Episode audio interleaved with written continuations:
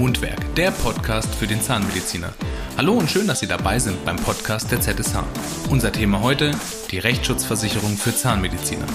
Unser Berater Jörg Schröder aus Berlin erklärt Ihnen, was eine Rechtsschutzversicherung ist, wofür Sie sie brauchen und was Sie beim Wechsel vom Angestelltenverhältnis in die Selbstständigkeit beachten müssen.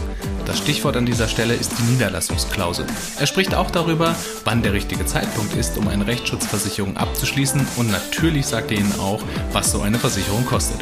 Nachlesen können Sie alles übrigens in unserem Blogbeitrag. Den Link zum Beitrag haben wir in die Shownotes gepackt. Übrigens, kennen Sie schon unseren Leitfaden Die 10 wichtigsten Versicherungen für Zahnärzte? Auch diesen Link finden Sie in den Shownotes. Jetzt aber viel Spaß beim Podcast zum Thema Rechtsschutzversicherung. Los geht's! Herr Schröder, ich brauche eine Rechtsschutzversicherung. Wenn ich den Satz höre, dann habe ich meistens schon im Hinterkopf, oh je, da schwelt doch schon ein Schaden.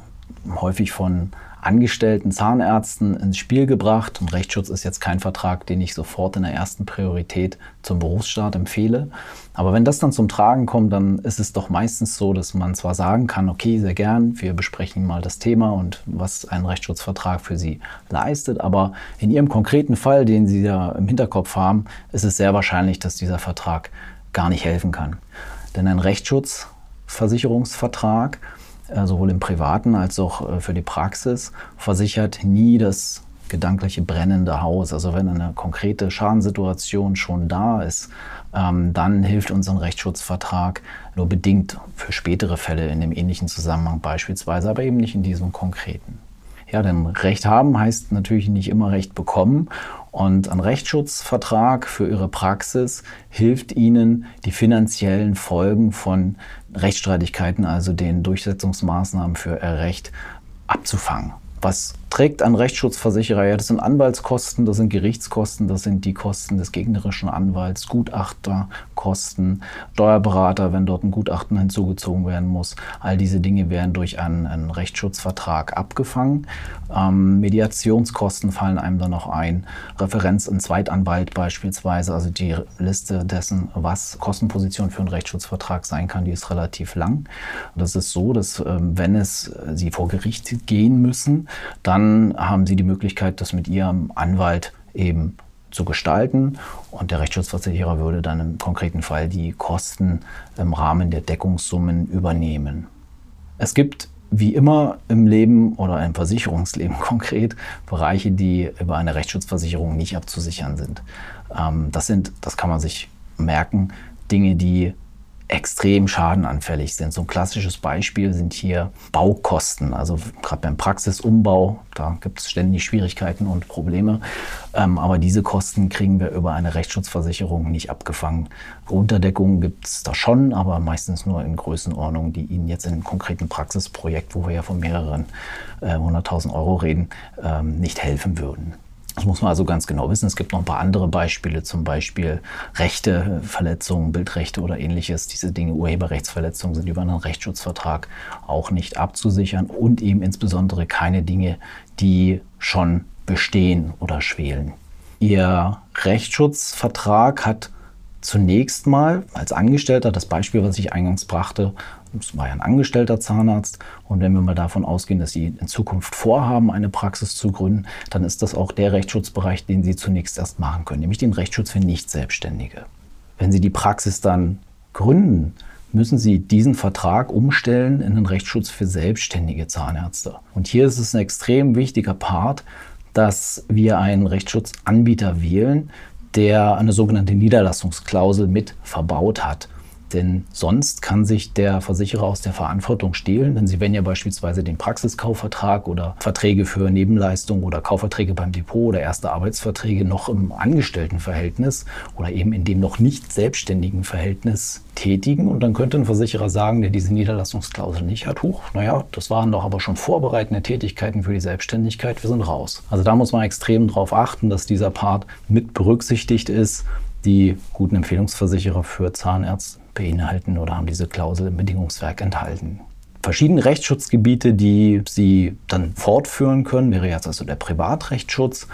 Der Berufsrechtsschutz, so Sie als Single durch die Welt gehen, könnte man den dann abschalten und in einen Arbeitsrechtsschutz umstellen, denn Sie wollen natürlich als Praxisinhaber Streitigkeiten beispielsweise mit Personal abgesichert wissen. Der Immobilienrechtsschutz ist ein, eine Klausel, die Sie im Privaten zubuchen. Ist also nicht dieser Standard-Dreiklang Privat, Beruf, Verkehr.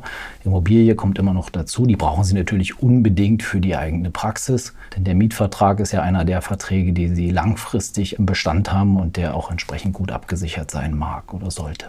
Die Verkehrs- Rechtsschutzkomponente brauchen Sie nicht zwingend in der Praxis. Gegebenenfalls haben Sie ein Praxisfahrzeug, was nicht regelmäßig der Fall sein wird.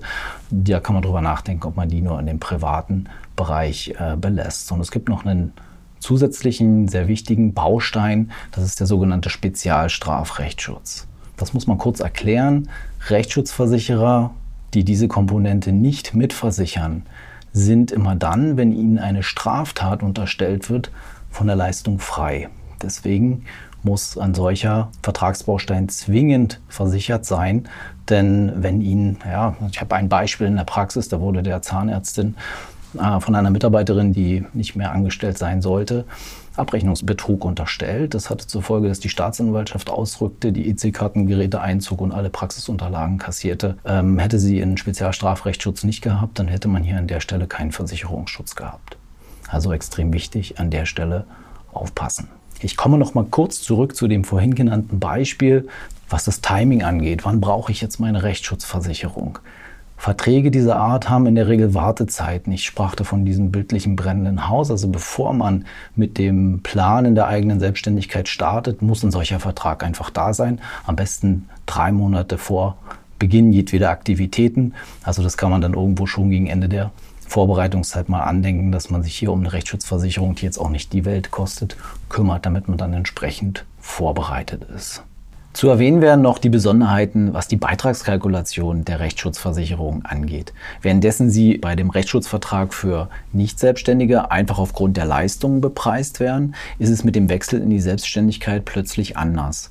Hier ist der Personalschlüssel relevant und die Gesellschaften am Markt kalkulieren da ganz unterschiedlich. Sie werden also, nachdem sie äh, den Vertrag auf die Selbstständigkeit umgestellt haben, angeben müssen, wie viele Vollzeitkräfte haben sie, wie viele Teilzeitkräfte haben sie, wie viele Mitarbeitende Familienangehörige wirken in der Praxis, wie viele Azubis sind da. Und dann hat jeder Versicherer einen bestimmten Schlüssel, welche Position er wie wertet.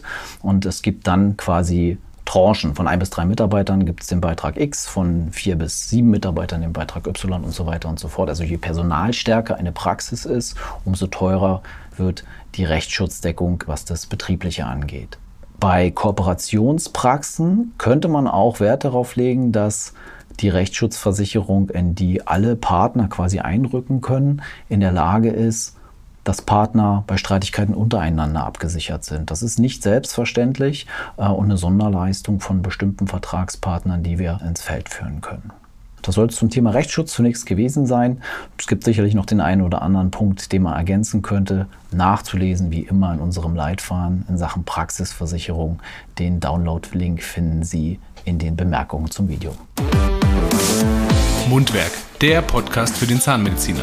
Das war's zum Thema Rechtsschutzversicherung für Zahnmediziner. Mehr Informationen rund um den Beruf des Zahnmediziners finden Sie auch in den weiteren Folgen unseres Podcasts.